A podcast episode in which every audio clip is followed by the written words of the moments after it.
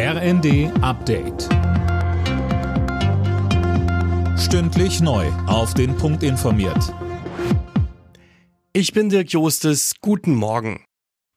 Im Fernverkehr von Bus und Bahn kann die Maske ab morgen wegbleiben. Im Auto sieht das ab heute anders aus.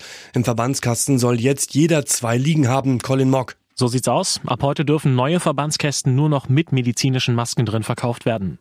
Es müssen jetzt aber nicht alle losrennen und sich einen neuen kaufen. Der ADAC sagt, wer einen hat, der nach den alten Normen gültig und noch nicht abgelaufen ist, der kann den auch erstmal einfach im Auto lassen. Auch nachrüsten sozusagen und selbst Masken reinlegen muss man laut dem ADAC nicht.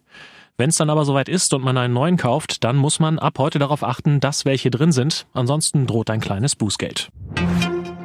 In der Diskussion um weitere Waffenlieferungen an die Ukraine hat US-Präsident Biden jetzt Gespräche mit dem ukrainischen Staatschef Zelensky angekündigt. Der fordert den Westen auf, nicht nur Panzer, sondern auch Kampfflugzeuge zu schicken. Biden lehnt das bisher ab. Wer sowas wie 123456 immer noch als Passwort nutzt, sollte den Ändere dein Passworttag heute vielleicht zum Anlass nehmen, sich ein neues auszudenken.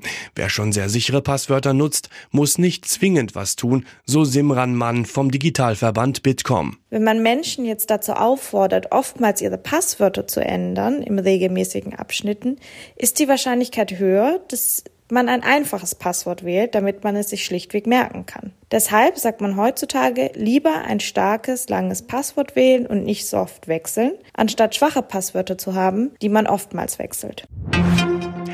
In der Nacht ist die Frist zur Abgabe der Grundsteuererklärungen in fast ganz Deutschland abgelaufen. Nur Bayern hat sie kurzfristig noch einmal bis Ende April verlängert.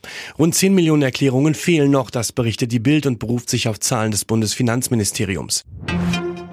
Jubel bei Union Berlin. Die Mannschaft steht nach einem 2 zu 1 am Abend im Bundesliga-Duell gegen den VfL Wolfsburg im Viertelfinale des DFB-Pokals. Und auch Erstligist VfB Stuttgart ist weiter nach einem 2 zu 1 gegen Zweitligist Paderborn. Alle Nachrichten auf rnd.de